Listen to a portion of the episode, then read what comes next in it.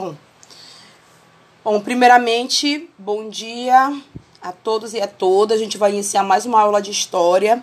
É a terceira e última aula do bloco da História Geral, que é da apostila de, de Primeira Guerra Mundial que eu lancei para vocês, constituída em três aulas, ok? É, na aula de hoje a gente vai estar tá finalizando esse material, porque eu vou estar tá lançando para vocês um segundo material. O Enem né, ele trabalha, não trabalha especificamente com história, ele trabalha com humanidades. Então você vai ver um bloco de questões aonde vão estar questões de história junto com outras questões como de geografia, de filosofia, de sociologia, ou seja, esses campos da humanidade as questões vão estar inclusas. No que tange a aula de história, nós geralmente as questões têm que vir de dois grupos, de, de dois blocos de conteúdo.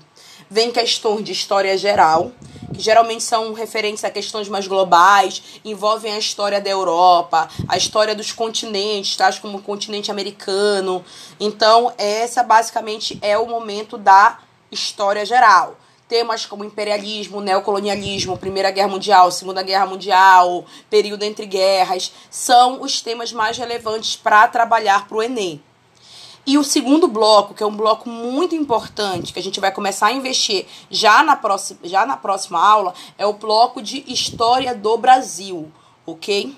Do qual eu vou estar tá lançando uma disciplina para você, vou estar tá lançando uma apostila para vocês, que a gente vai estar tá fazendo esse link entre história geral e história do Brasil ok? A gente não vai fechar. Acabou a história, Primeira Guerra Mundial, história geral, e fazer uma apostila de um assunto que não tem nada a ver. Não, gente. Nós vamos trabalhar com assuntos correlacionados.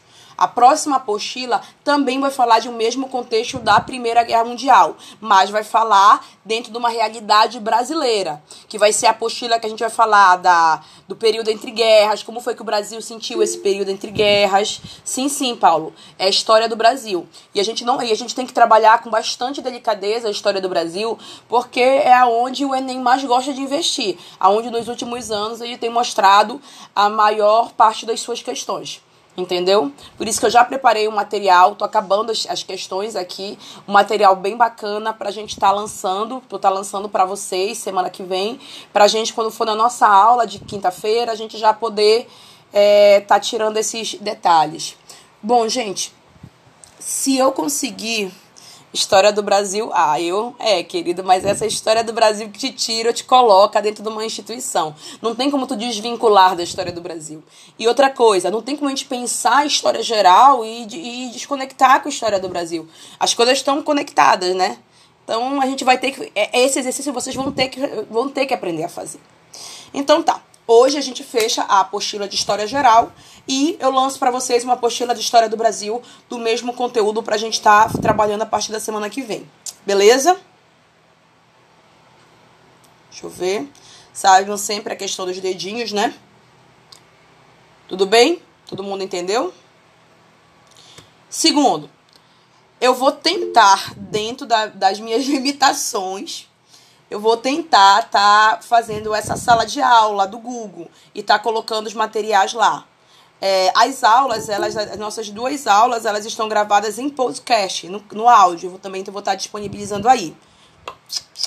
Oi, Chuchu eu vou estar disponibilizando. Mas o que eu também vou estar disponibilizando, como eu falei para vocês, são aqueles links de atividades. Hoje eu já vou disponibilizar um para vocês, que eu vou colocar aqui no WhatsApp e vou colocar aqui no nosso grupo, que é um, um link de exercícios só de questões do Enem voltados à Primeira Guerra Mundial, aonde vocês clicam e já vão logo analisando a resposta. É uma forma de vocês exercitarem, se autoavaliarem.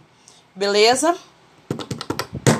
Então, sem mais delongas. Ah, eu recebi já o. Boa parte de vocês já enviaram as questões de 1 a 10. Eu já corrigi boa parte delas. Eu vou estar tá enviando a resposta para vocês agora essa semana, que a gente vai finalizar a apostila.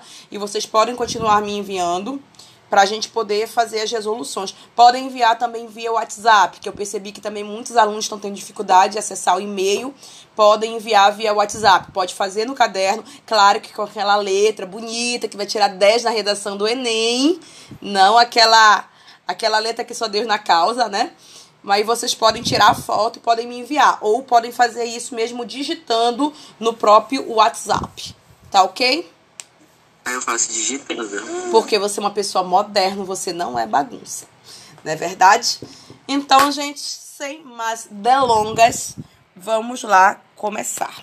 Deixa eu colocar aqui. Bom, na nossa última aula, aqui, nas nossas duas últimas aulas, a gente dividiu da seguinte forma. A primeira aula ela foi voltada exatamente para os dois motivos que estavam envolvendo os países em conflitos. E vocês viram que os dois principais motivos, os dois elementos globais que estavam motivando os países a fazerem ligações e a fazerem conflitos foram, primeiro, o chamada Revolução Industrial, que consiste exatamente na produção de tecnologia, nessa corrida armamentista, nessa corrida de produzir é, esses instrumentos movidos à eletricidade, à combustão e vender num grupo de mercado de mercado consumidor. Entendeu? Revolução Industrial produz tecnologia e vende para um mercado. E o segundo motivo era exatamente a conquista de territórios, que seriam as colônias, a partir do qual eles tirariam a matéria-prima, eles explorariam os trabalhadores e também venderiam seus produtos. Esse é o chamado imperialismo. Então, revolução industrial e imperialismo foram os dois principais motivos que motivaram, que, que levaram países da Europa e países de várias partes do globo a estarem estabelecendo alianças ou estarem estabelecendo conflitos. Trebian? Belezoca? Segundo momento da aula.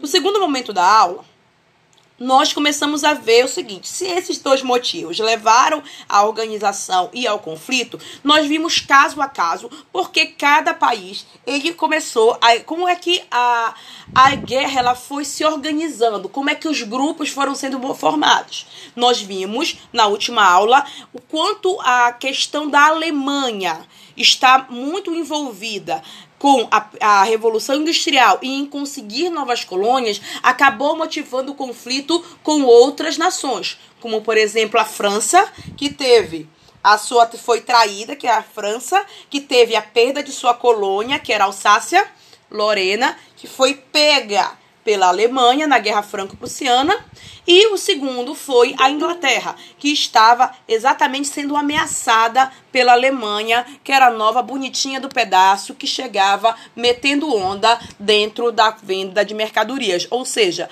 ameaçava o reinado da toda poderosa Inglaterra. OK? Isso daí foi o que nós vimos na última aula. Só que aí nós vimos que outros países começaram a entrar em conflito e a gente não entendia direito o que foi que levou esse, esse conflito. Então, olha só o que vai acontecer. Nós vimos que tudo começou há um tempo atrás na Ilha do Sol. Opa, desculpa, empolga, empolgação. Tudo começou a partir do assassinato desse teteco, pitel, todo charmoso, Francisco Ferdinando, que era exatamente o arqueduque do Império Austro-Húngaro. Tudo começou há um tempo atrás na Ilha do Sol. O estilo te levou de volta agora, chuchu. Então nós vimos exatamente que tudo começou quando o Império Austro-Húngaro, ele começou a querer, quando morreu o arqueduque do Império Austro-Húngaro, Francisco Delícia Ferdinando. OK? Após o assassinato de Francisco Ferdinando, que era o arqueduque do Império Austro-Húngaro, esse império utilizou este motivo para declarar guerra a uma nação que há muito tempo eles já queriam conquistar, mas só queriam um motivo para começar este barraco que era exatamente quem era? Quem era o país? A Sérvia. Beleza, Paulinho. Que era exatamente a Sérvia. Opa, esse aqui tá mal. Deixa eu pegar outro. Agora, meu bem. Que era exatamente a Sérvia. Então, o conflito entre o Império Austro-Húngaro e a Sérvia gerou a aliança com outros países. Logo, logo a gente vai ver, por exemplo, que o Império Austro-Húngaro ele solicitou o apoio exatamente. Opa, chegou a Caroline.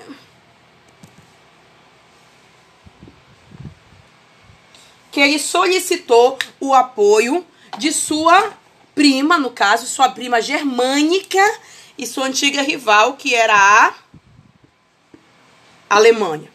Gente, a partir da entrada da Alemanha na guerra é que esse conflito tomou um caráter mundial, porque antes seria uma guerra local, olha, observa.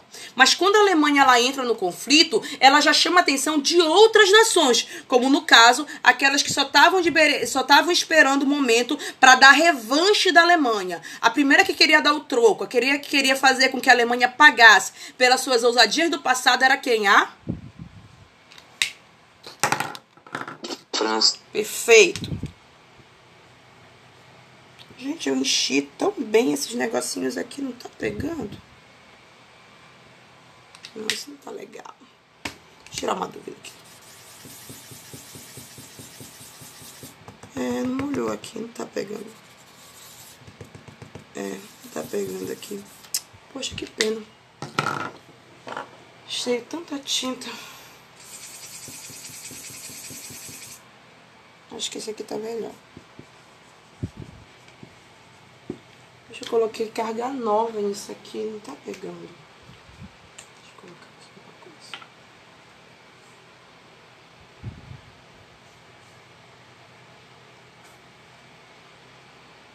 Só um segundo aqui.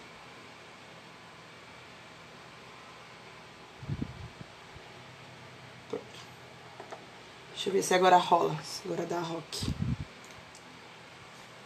Então, o caráter mundial, ele se dá a partir da entrada da Alemanha. Melhorou. Que vai servir exatamente como um espaço para uma coisa que pode cair na tua prova, que é o chamado revanchismo francês, que foi uma questão que eu passei para vocês na apostila. Então, o que foi o revanchismo francês? Foi exatamente a motivação que levou a França a entrar no conflito, que era a oportunidade de poder se vingar da Alemanha devido à perda da Alsácia-Lorena. Beleza?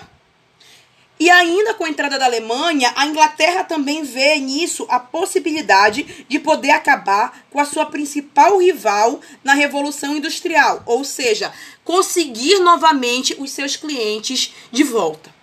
Então aqui você percebe a formação já de um determinado grupo, mas ainda desigual. Esse daqui ainda não é o quadro da Primeira Guerra Mundial. Beleza? E o que, que vai acontecer? O Império Austro-Húngaro e a Alemanha, se vendo em desvantagem, eles vão ter a necessidade de ir atrás de novas coligações, de ir atrás de novos motivos. Então, o que, que eles vão fazer? Isso que pode cair da tua prova. Como eles convencem outros países a entrarem nesse conflito, nessa, nesse babado com eles? Exatamente por conta da Revolução Industrial. Gente, a guerra é uma oportunidade de tu vender produto e tu ganhar tecnologia. Em que espaço melhor você poderia vender tecnologia de guerra? Gente, na guerra você vende tanque, você vende arma, você vende automóvel, você vive de tecnologia da guerra. Eu indico para vocês, pessoas do terceiro ano, para assistirem um filme chamado O Senhor, o, é, o Senhor das Armas, com Nicolas Cage. Já viram isso? Esse filme? Gente, assistam, porque vocês vão entender algumas lógicas do mercado de guerra, que claro que vocês podem entender coisas como a revolta do Congo, o imperialismo contemporâneo, vocês vão entender uma, uns conflitos de geopolítica e é um filme muito bacana. E tem na Netflix, tá? Senhor das Armas. Vamos lá. Então é por isso que eles vão começar a, a escolher outros aliados. E eles, por conta da ideia de, ei, nenê, tá afim de uma colônia? Chega aqui comigo. Ou seja, pelo imperialismo, ou ei, tu quer vender mais mercadoria? Vem aqui que eu tenho espaço para te mostrar. Ou pela Revolução Industrial, eles conseguem convencer a Itália.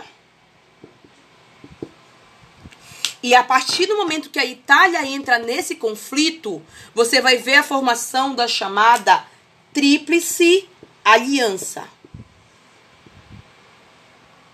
Deu para entender? Por que, que a Itália entra numa briga que não tem nada a ver com ela? Porque é uma oportunidade dela conseguir colônia, já que ela era nova no pedaço, e era uma oportunidade dela se promover enquanto vendedora de tecnologia. Olha de novo a Revolução Industrial entrando nessa história. Diga, Vini. Vou ficar sem área. Tá bom. Desliga o teu vídeo que aí melhora os teus dados. Então, bora lá. Segundo, aqui, ainda que a Sérvia fosse a motivação do conflito, ela não era o ponto principal para que a guerra pudesse ter se colocado. Nós vimos até a última aula que a França e a Inglaterra entraram para apoiar a Sérvia para poder se ter a revanche com a Alemanha. Beleza? Só que o seguinte, na aula de vocês eu pedi para vocês fazerem a pergunta de dois conceitos. O primeiro foi do pan-germanismo, E o segundo foi do pan eslavismo.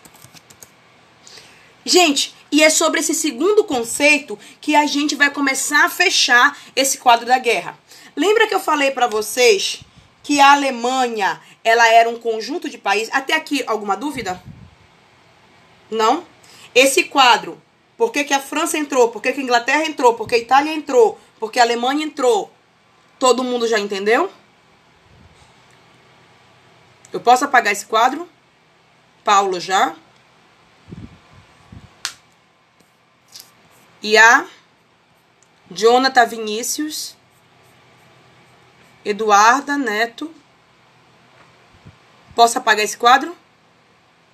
Ah, tá. Então, perfeito. Cadê o apagador? Hum, isso.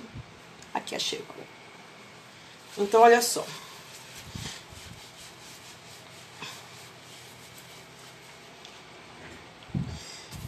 E, gente, faltou um último tópico para o quadro da guerra. Nós já temos a formação do primeiro grupo, chamado Tríplice Aliança, formado por Itália, Alemanha e pelo Império Austro-Húngaro. Do outro lado, nós temos a Sérvia, mas a Sérvia não era um país totalmente armado, não era uma nação que tinha declarado a sua, o seu protagonismo militar. Então ela não era uma frente de guerra. Então do outro lado nós tínhamos a Sérvia, mas nós tínhamos como frente de guerra a Inglaterra e a, Ale... a Inglaterra e a França. Então precisava de uma outra nação do mesmo nível forte para poder ir à frente. É o seguinte: por que o Império Austro-Húngaro Império Austro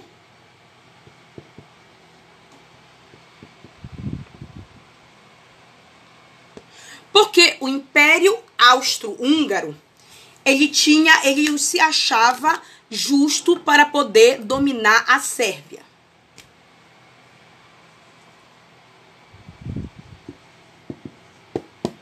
Porque ele e a Sérvia. Você pode repetir, eu não entendi. Tem problema, Paulo.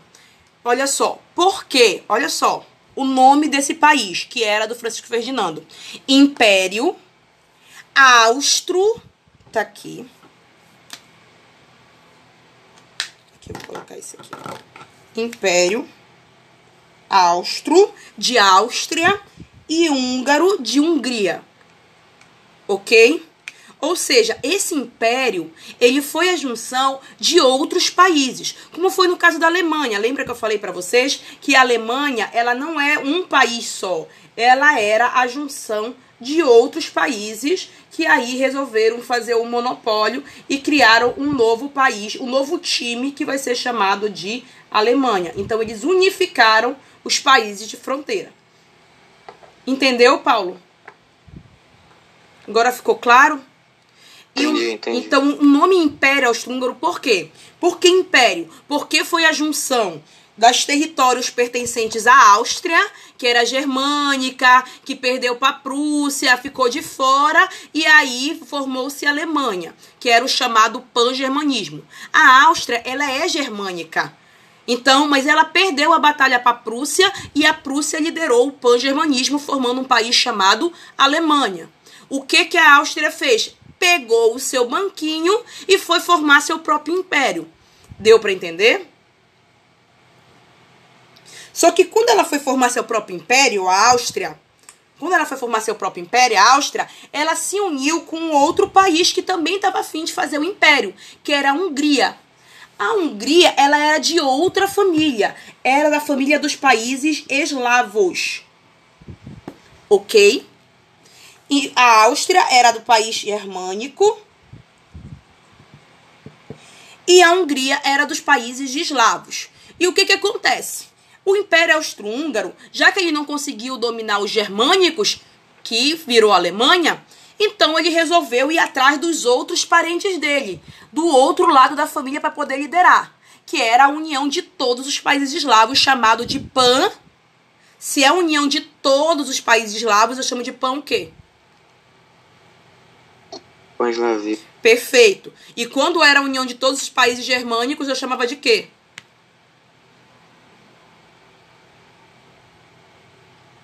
Pan-Germânia.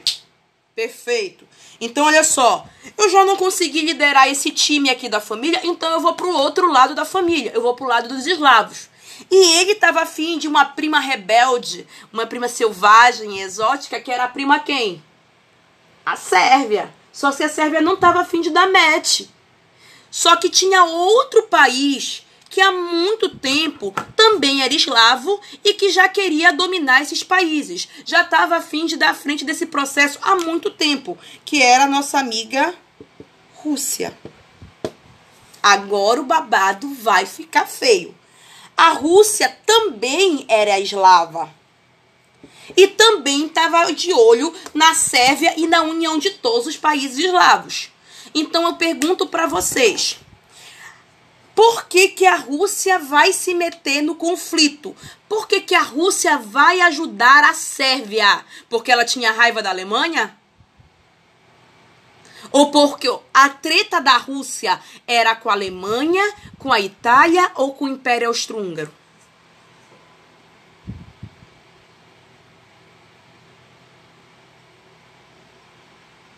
Pensem bem. A treta da Rússia ela entra na guerra para ficar do lado da Sérvia. A treta da Rússia, ela se dá porque ela tem problemas com a Alemanha, com a Itália ou com o Império Austro-Húngaro. Alemanha, Itália ou Império? Cadê o chatzinho de vocês?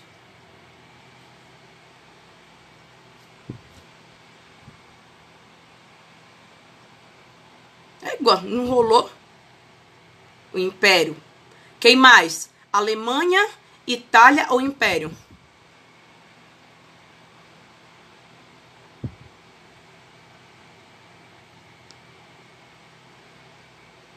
Iá, Jonathan.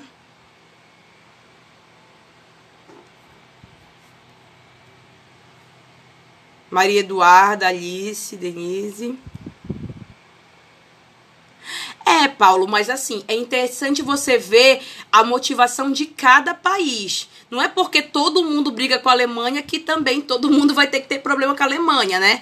A gente não pode generalizar. Esses detalhes são importantes para vocês perceberem. É uma questão quase que matemática. Ó, o Império Austro, a Rússia não tem problema direto com a Alemanha. A treta dela, o negócio dela é porque tem uma que quer dominar, quer ser a cabeça da família, quer dominar todos os eslavos. Ei, como assim? Tu quer dominar todos os eslavos? Eu já tô querendo fazer isso há um tempão.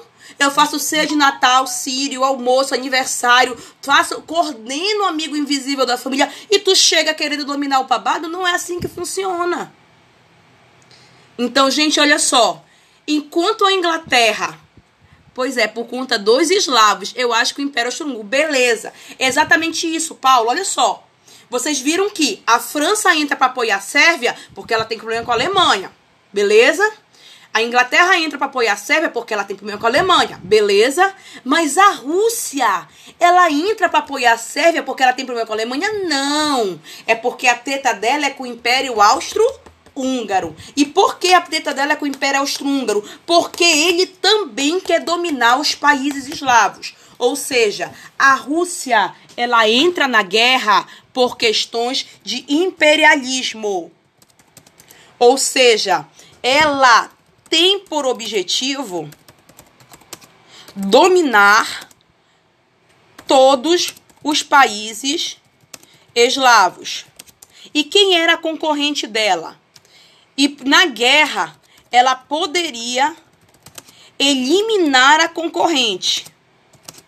que era exatamente quem? O Império Austro-Húngaro. Deu para entender?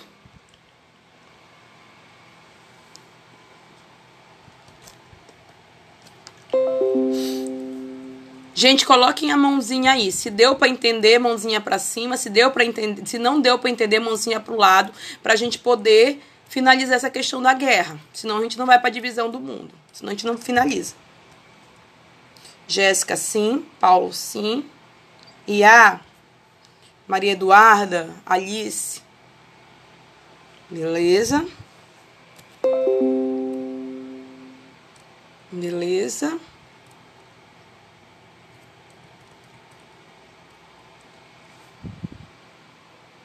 Ok?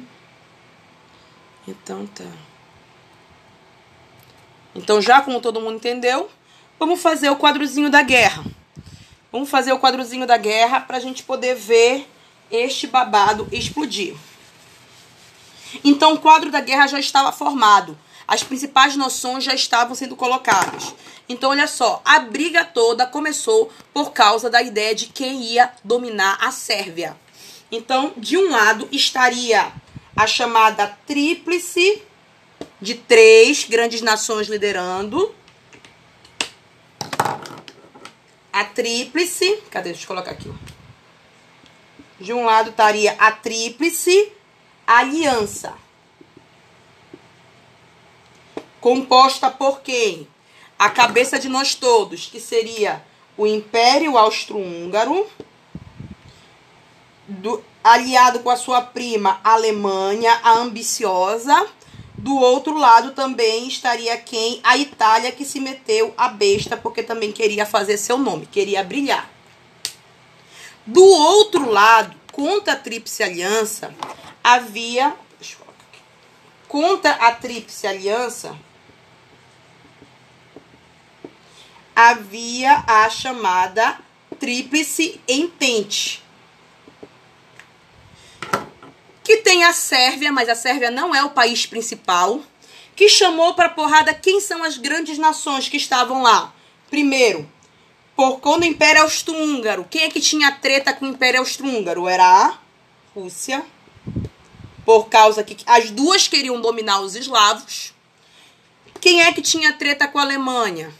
A França, que ainda estava com ódio dela por ter perdido a Alsácia-Lorena e quem também tinha treta com a Alemanha? A Inglaterra, que queria acabar com a concorrente devido à Primeira Guerra, devido à Revolução Industrial. Então, olha só, tríplice de três grandes nações unidas, de um lado, a aliança, do outro lado, a entente. Beleza? Entenderam? E olha só, tá aí na tua apostila o quadro e a organização do conflito. Aí você vai ver a divisão da guerra entre. Eles vão fazer os três principais países e depois vão chamar outros para ajuda, para colaborar com isso. Por exemplo, a Tríplice Entente: Inglaterra, Rússia e França. E ajudaram. Quem foi também que eles chamaram pro time? A Romênia, jogando na lateral, jogando no meio-campo também estava aqui os demais. A Tríplice Aliança era formado por quem? A Alemanha, a Áustria, o Império Austro-Húngaro e a Itália, vocês já sabem. E também chamaram outros coleguinhas para o conflito, como a Bulgária e a Turquia e o Japão, que logo após teve que se retirar do conflito porque estava afim de dominar outros países. Então, vocês perceberam como a guerra já foi se organizando, né? Então, vamos lá.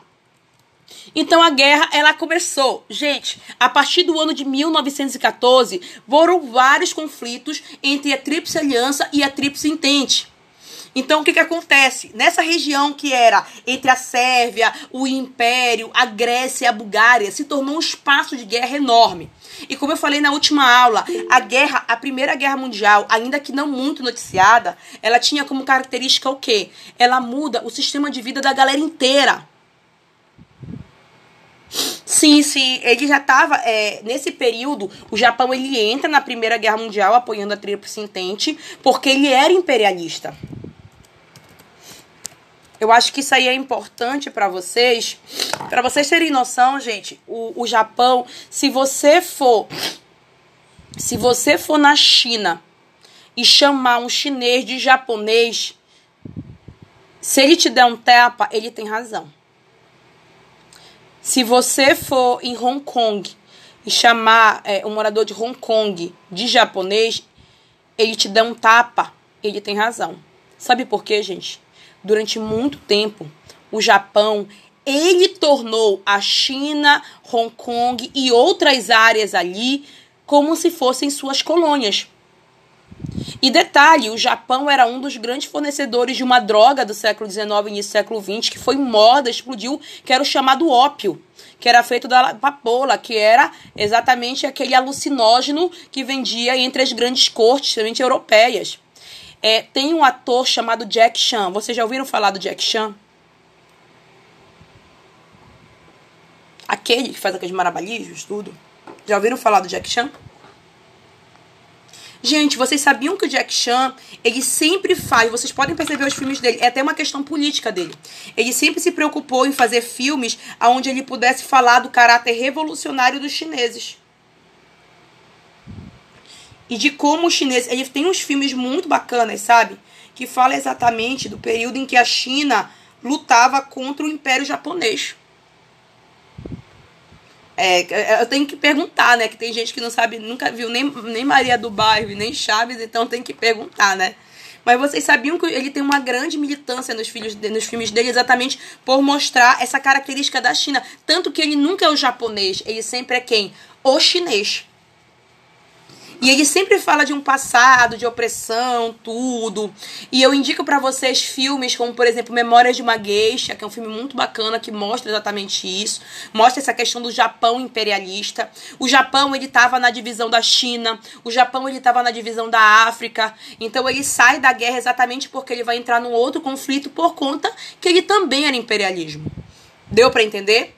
E a China foi, a China, Hong Kong, foram alguns dos países que fizer, que foram oprimidos pelo Japão. Entendeu? Não sei se vocês sabiam isso, que geralmente isso é muito colocado em geopolítica. Isso vem muito nas questões de geopolítica. Mas fica uma boa informação para vocês. Beleza. Então o que que acontece? Então, a Primeira Guerra Mundial houve inúmeras mortes. Mas, gente, ao mesmo tempo eu indico para vocês esse filme aqui, ó. Ao mesmo tempo que teve inúmeras mortes, inúmeras mortes, ao mesmo tempo era um momento de divisão. Eles rasgavam o território, brigando um pro outro para ver quem tinha mais colônia. Mas vocês já pararam para pensar se a guerra ela é tão ruim, tão ruim, por que que ela acontece?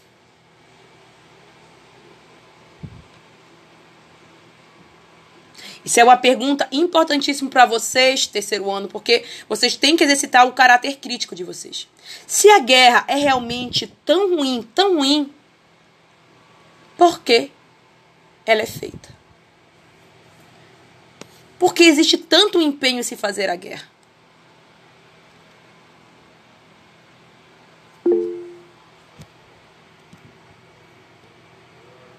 Para mostrar a potência de um país sobre outros? Sim, esse é um ponto. Mas por que manter uma guerra? Por exemplo, a Primeira Guerra Mundial foram quatro anos, 1914 a 1918. E eu tô falando disso, eu falei para vocês da última aula, né? O porquê que o, o Santos Dumont se suicidou. Ele, porque ele ficou frustrado, ele ficou altamente deprimido quando ele viu a sua máquina, que era o avião 14 bis, sendo transformado em arma de guerra. Por exemplo, vários cientistas, eles também tiveram processos depressivos, porque eles viram as suas invenções transformadas em invenções de máquinas mortíferas. Os gases que eram feitos, os gases venenosos que eram feitos daquela época, a guerra invisível, começou uma guerra vindo do alto, a guerra das trincheiras, como eu falei para vocês, o racismo sendo colocado, essa guerra sendo sustentada pela fome da, da, da Índia, pela fome da África, as pessoas tendo as suas mãos cortadas. Será que é só para mostrar a potência de um país sobre outro? Deixa eu mostrar para vocês um trecho. Eu vou indicar para vocês, gente, terceiro ano, vocês puderem, O Senhor das Armas. Eu acho que esse filme é muito importante para vocês.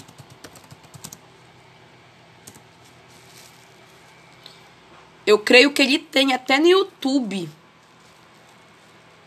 Não, não tem o Senhor das Armas no YouTube. Mas eu vou mostrar para vocês. Vamos lá aqui. Deixa eu abrir. Não sei se vai dar para vocês. Olha esse filme aqui, ó. Interromper o compartilhamento. Colocar aqui.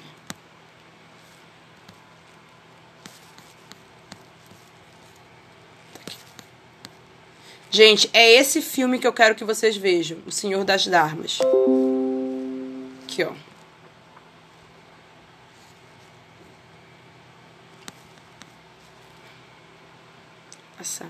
Por quê? Não é só por mostrar soberania. Mas a guerra, gente, ela é importante e ela se mantém exatamente porque ela traz lucro. Ela sempre vai trazer lucros. Ela sempre vai fazer alguém tá lucrando. Daí eu indico, olha só, até um filme que tá aqui que mostra exatamente isso. Aqui, ó, Diamante de Sangue. É um outro filme que fala o quanto a guerra ela traz lucro. Vejam se vocês conseguem escutar o áudio. Mas olha só. There are over 550 million firearms in worldwide circulation. Ah, tá em inglês, mas olha só. One firearm for every 12 people on the planet. Tá vendo aqui? Em meio a uma série de conflitos, existe sempre alguém lutando. O negociador de armas, aquele que vive da morte de outros povos, vende a melhor tecnologia, promove conflitos, faz propaganda de toda uma tecnologia bélica. Ele não quer saber se um lado é certo ou se um lado é errado. O conflito é que gera lucro. O conflito é que faz dele um homem totalmente poderoso. Então observem aí, é muito bacana esse filme. E assim, a forma como eles são pagos, matéria-prima, diamante, ouro, territórios, colônias. A questão é, a guerra gera poder, a guerra gera lucro.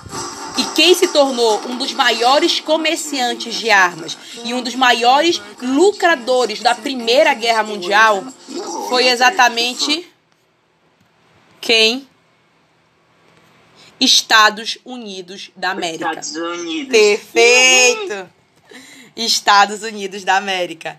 Gente, vamos agora finalizar essa apostila para vocês verem o que que os Estados Unidos da América teve com a, o que foi a Primeira Guerra Mundial para os Estados Unidos da América. Beleza? Indico para vocês esse filme Senhor das Armas e também Diamantes de Sangue. Beleza? Assistam que vai ajudar muito vocês a compreenderem essa logística de conflito. Bora lá. Mas, professor, o que que tal dos Estados Unidos tem a ver com essa história toda? Olha só, gente. A primeira coisa que a gente vai entender é uma questão de é, mapa. Deixa eu ver. O mapa Primeira Guerra Mundial. Aqui, mapa mundi. Deixa eu colocar aqui mapa mundi.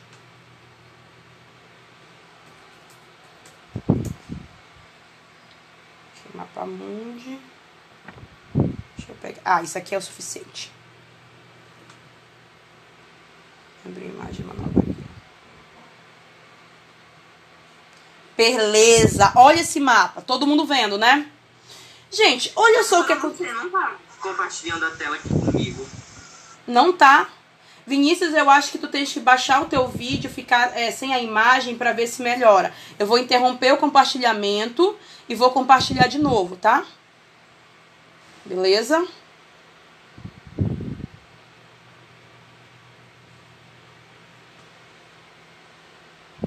Dá um tempo para atualizar, porque ó,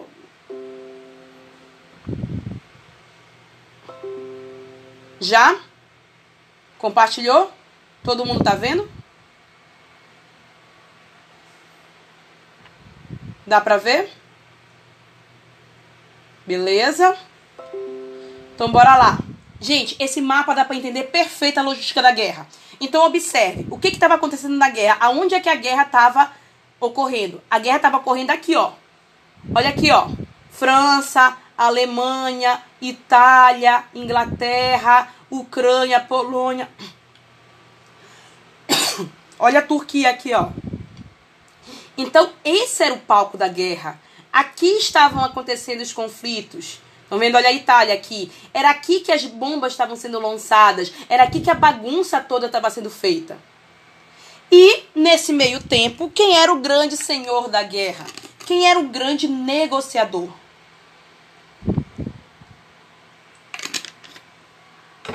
Era os Estados Unidos. Olha aqui, ó. Olha os Estados Unidos. A guerra estava acontecendo toda aqui. E o que, que os Estados Unidos fazia? Ele só lançava, ele só vendia as suas mercadorias para os países aqui. Entendeu? Ele vendia armas, ele vendia, é, ele vendia é, todo o armamento de guerra. Para vocês terem noção, já fazendo um link com a nossa disciplina de Brasil, foi nesse momento, gente, da Primeira Guerra Mundial que a Amazônia passou a ser centro do mundo. Eu não sei se vocês sabem, lugares como Acre, como Roraima, aonde é que eles participavam da Primeira Guerra Mundial? É porque da Amazônia era tirado a Eve brasiliense, as pérolas de borracha, para que os Estados Unidos e outros países pudessem fazer aparelhos de guerra, por exemplo, o cabo das armas, que era de borracha, as botas, que naquele período foi lançado, as botas de, de borracha para poder entrar na guerra, para poder não ficar sendo molhado. Então, uma série de situações da guerra eram feitas da borracha que vinham aqui da Amazônia. E foi no momento em que a Amazônia tomou o centro da guerra, participação da Amazônia na guerra. Mas olha só, os Estados Unidos vinha, produzia uma série de armas e vendia aqui de boa na lagoa para o outro lado do oceano. Mas eu pergunto para vocês, alguma bombinha vinha pro lado daqui, ó? A bagunça vinha pro lado daqui, ó? Algum rifle vinha atirando pro lado daqui, ó? Ele ia lá, mandava mercadoria, pegava grana e vinha de boa, só vendo as crianças brincarem. Deu para entender? Gente, tem um livro do Dostoiévski que é chamado Guerra e Paz, que ele mostra exatamente como, até então, a, até antes da Primeira Guerra Mundial, um minutinho que a Cheyenne tá, tá virando bicho aqui.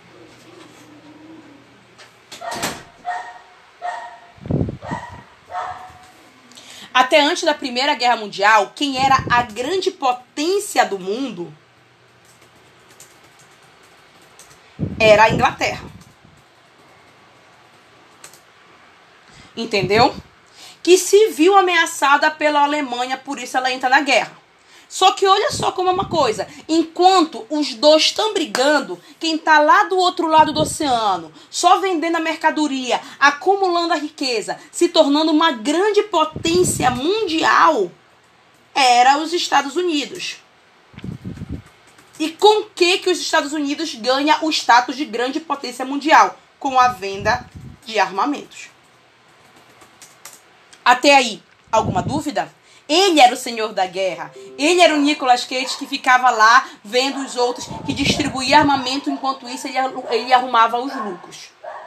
Deu para entender? Só que o que acontece, gente? O que que tu fazes para poder... É, mas só o que que acontece? Nesse contexto da guerra, chegou um momento... Deixa eu pegar o quadro aqui. Chegou um momento em que a Tríplice Aliança começou a tomar vantagem à Tríplice Entente. Os armamentos alemães estavam ganhando vantagem. Olha só. Os armamentos alemães estavam ganhando vantagem. Eles estavam abrangendo as terras da França, da Inglaterra e da Rússia. Esses três países estavam cada vez mais enfraquecidos. Gente, e no ano de 1917, grava aí, ó. Grava aí, terceiro ano. No ano de 1917, a Rússia é obrigada a sair da Primeira Guerra Mundial. Olha, ela sai. E desse lado fica somente a França e a Inglaterra. Deu a perceber? Ou seja, esse lado começa a ter desvantagens da guerra. Então, olha só o que acontece. Com a saída da Rússia, por que, que os Estados Unidos ficam preocupados? Porque simplesmente o seu melhor mercado de guerra estava ameaçado. Gente, se a Tríplice Entente perdesse o conflito, quem ia comprar os armamentos dos Estados Unidos? Quem ia comprar toda aquela tecnologia que ele estava fazendo? Quem ia continuar financiando o senhor da guerra? Deu para entender? Então é por isso, senhores, olha só. O ano-chave de vocês é o ano de 1917. O que acontece no ano de 1917? A Rússia sai e quem entra no conflito?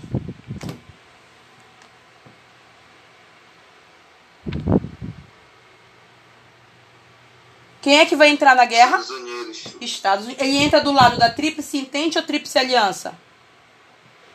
Tríplice Entente. Perfeito. Ele entra na Tríplice Entente porque ele queria ajudar a Sérvia?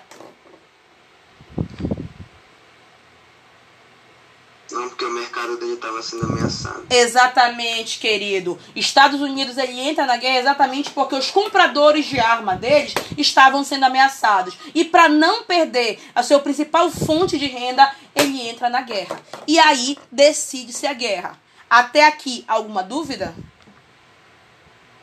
Então, qual foram duas situações que fizeram com que a Tríplice Entente foram diferenciais na guerra? Primeiro, a Tríplice Entente sai em desvantagem quando no ano de 1917, quem é que sai do conflito? A Rússia. Só abrindo um parêntese, gente, a Rússia ela sai por causa da chamada Revolução Russa de 1917, que isso é um outro assunto que a gente vai falar depois, tá? E aí o que, que acontece? Como o time fica desfalcado, quem entra para não perder negócio? Estados Unidos da América. E foi com a entrada dos Estados Unidos da América que a Tríplice Entente se tornou vencedora da Primeira Guerra Mundial. Até aqui, alguma dúvida? Entenderam em que situação, em que circunstância a Tríplice Entente venceu esse conflito? Cadê os dedinhos aí, ó? Quero ver, Maria Eduarda, Yasmin. Entendeu, professor? Entendeu, Vivian? Sim. Jéssica, Alisson. Beleza? Sou creme de Bacurir. Então, meus amores, último tópico. Fechamos já sabendo quem ganhou este babado e por que ganhou este babado. Assistam o Senhor das Armas e Diamante de Sangue. Vai ajudar muito vocês a entenderem todos os conflitos mundiais. Os conflitos eles só acontecem, gente, é porque alguém por trás está lucrando. E quem está lucrando nem atira uma bala. Fica só de boa na lagoa ganhando a verba. Então vamos para a última parte da apostila de vocês. E vem cá, quais foram as consequências dessa guerra? O que que essa guerra, no momento pós-guerra, Tríplice Entente sai vencedora, Itália, Alemanha e Itália, Alemanha e Império Austro-Húngaro saem como perdedores. O que logo acontece? Falei aqui, ó, o ano de 1917, a Rússia sai por causa da Revolução Russa e a entrada dos Estados Unidos aqui, ó. Tá vendo o caso norte-americano aqui para vocês. E gente, o que que acontece? Como punição da guerra, foi feita uma reunião. Vou mostrar a foto para vocês. Deixa eu mostrar aqui, eu acho que é muito importante. Eu tirei da apostila de vocês por causa de espaço.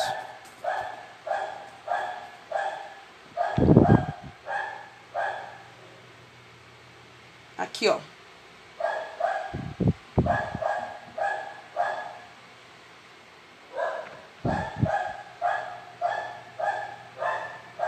No, um ano depois, finalizada a guerra, terminou no ano de 1918, exatamente com a entrada dos Estados Unidos na guerra. E no ano de em junho de 1919, na França, que foi uma das vencedoras, foi assinado, olha aqui, ó. Aqui estão os grandes representantes. Aqui, ó. Os grandes representantes. Foi assinado na cidade francesa de na cidade francesa de Versalhes esse acordo no ano de 1919 chamado de Tratado de Versalhes. Tratado de Versalhes. Isso. O que foi o chamado Tratado de Versalhes? Qual foi o seu objetivo?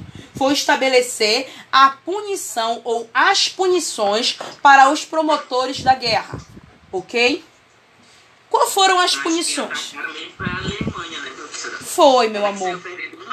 Com certeza, ela, ela saiu perdendo mais, até porque ela ameaçava. Lembra do início da nossa aula? Ela foi tirar graça logo com as duas principais potências. Pois é, né? Você tem que saber quem você chama pra briga, né? Exatamente. Se você tirar, se você tirar onda com a Mapô mais forte, logicamente tu tem que estar preparado para poder levar um bate-cabelo valendo, né? Tu tem que saber, tu tem que saber escolher os teus inimigos. Só que a Alemanha, ambiciosa como era, ela foi exatamente nas duas vapores mais fortes, que foi a França e a Inglaterra.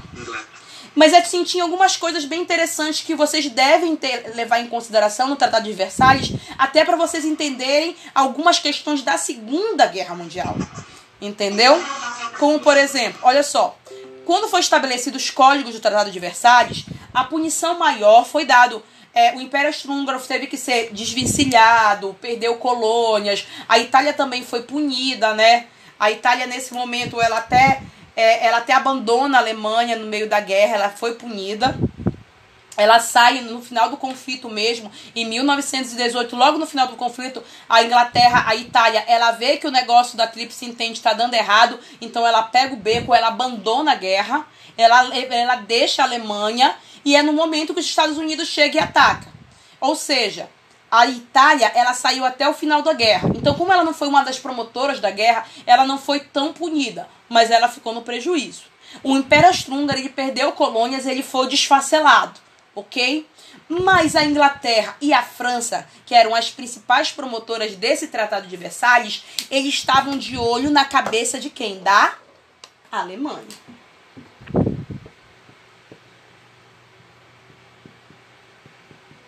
Gente, é muito bacana essa questão da Alemanha. Por quê?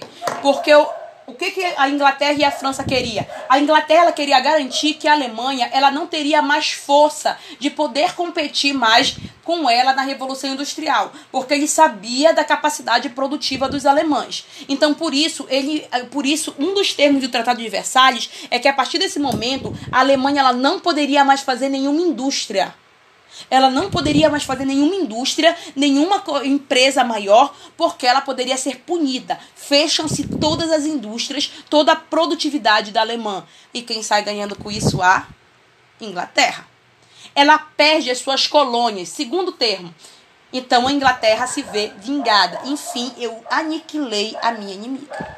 Segunda, a segunda que tinha ódio da Alemanha, que queria só uma, uma oportunidade de se revanchar, era a França. Lembra que ela perdeu colônia? Então foi mais ou menos assim: tu me tira a Alsácia-Lorena e eu te tiro tudo. Então a Alemanha ela perde todas. Eu falei todas as suas colônias, dentre as quais a tal da Alsácia Lorena. Lorena? É, a- tudo aos seus respectivos donos. Exatamente. A Loló volta para a França e todas as outras colônias da Alemanha são redistribuídas entre o império. França se vê vingada, disse: "Tá aí, meu bem, eu te disse que até a volta, a vira-vira". Mas não para por aí, gente. Então, os países também queriam se, queriam se resguardar de que a Alemanha ela não pudesse mais reunir um potencial de guerra. Porque, olha só, a Alemanha era produtora de armamento. Era produtora de tecnologia de guerra. Então, a partir daí, a Alemanha ela, fica, ela foi castrada do seu potencial de guerra. Porque ela fica proibida de fazer exército. Ele fica proibida de fazer aeronáutica. Fica proibida de fazer marinha. Ou seja, a Alemanha ela não tem mais potência de guerra. Ela só tem uma polícia que é coordenada pelos principais países, como a Inglaterra e como a própria França. Mas ela não tem potencial de guerra. Gente, imagina um país sem. Mas ela poderia ter um exército, não é? Só que, tipo, de mil pessoas, parece Sim, é. E coordenado pela França e pela Inglaterra. pouquíssima, no caso. E, e coordenado pela França e pela Inglaterra. Ela não poderia ter uma grande mobilização militar. É, esse exército, Vinícius, ele funcionava mais como polícia local do que de fato como um exército de guerra. Ela não tinha mais o potencial para estabelecer um conflito com outro país. Entenderam? Então o que que acontece? Só que existia um país para vocês verem. Existia um país que não concordava com todos os termos desse Tratado de Versalhes, que na verdade via a possibilidade da Alemanha ser uma futura cliente dele, comprar tecnologia desse país. Quem é que vivia vendendo as coisas para os outros e que não queria perder cliente nessa guerra? Os Estados Unidos. Beleza, Paulinho. Paulovski, Estados Unidos da América. O tio do mercado. Aquele que parecia uma prestação que adorava vender a coisa para os outros. Então, o que, que os Estados Unidos ele faz? Ele fica preocupado com o Tratado de Versalhes. E por quê? Porque ele acha que se destruir a Alemanha, ele perde um futuro cliente altamente promissor. Então, o que, que os Estados Unidos ele faz para poder tentar resguardar a Alemanha e a economia alemã? Ele faz uma coisa chamada 14 pontos de Wilson, que foi exatamente uma tentativa de, tenta, eh, de uma tentativa de não destruir como um todo a potência econômica da Alemanha. E claro que não vingou os, os 14 pontos de Wilson. O que vigorou foram os pontos do Tratado de Versalhes. Até aqui, gente, alguma dúvida? Fechou a guerra? Fechou a guerra? De boa, de boa. De boa na lagoa? Então vocês já sabem, a Alemanha está derrotada, Estados Unidos lucrou com a guerra, França e Inglaterra estão devastadas porque foram palcos da guerra, mas conseguiram a sua vingança, né? Itália saiu toda, deixou a Alemanha no meio da briga, saiu toda humilhadinha, já, aí a revolução, e a Rússia saiu por causa da Revolução de 17. Todo mundo entendeu esse quadro, né? Nós vamos retornar a essas situações. O Brasil vai estar diretamente envolvida com essas questões da Primeira Guerra Mundial. Beleza? Sem mais delongas, vamos para o último ponto. Gente, vamos terminar a apostila de vocês.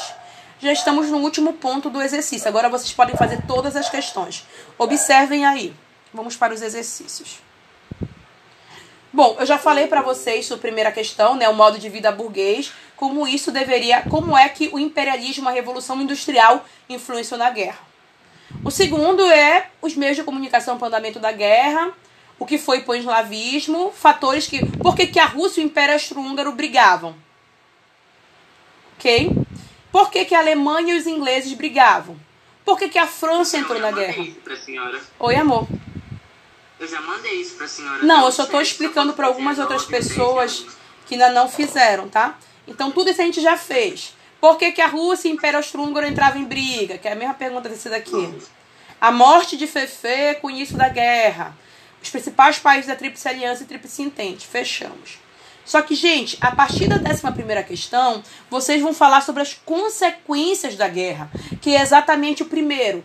Os Estados Unidos haviam realizado, desde o início da, guerra, grandes negócios com a Entente, que absorvia 3 quintos da exportação norte-americana. Desta forma, uma vitória das potências centrais, já falamos sobre potências centrais. Por que potências centrais? Ou seja, uma vitória das principais coordenadas, que eram Inglaterra e França, teria como consequência é, a derrota dos, do- dos centrais, que era Alemanha, Itália e Império Austro-Húngaro. Por que centrais? Porque elas ficam mais no centro da Europa.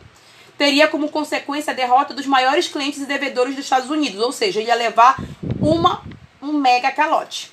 De acordo com o fragmento, explica o motivo que levou os Estados Unidos a entrarem na guerra. Ó. Chuchu, beleza.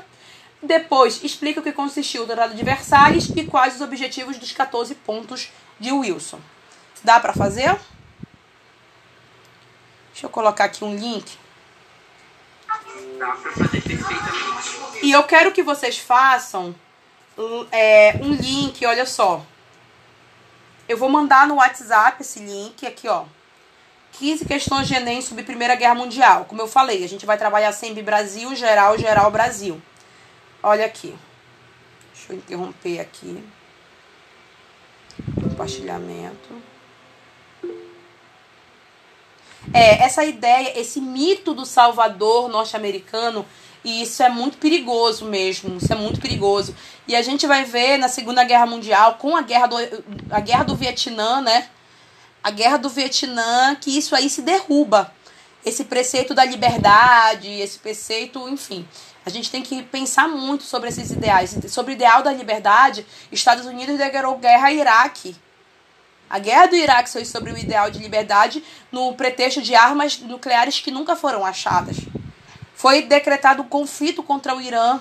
Foi decretado também a guerra do Vietnã foi uma guerra em busca de uma liberdade.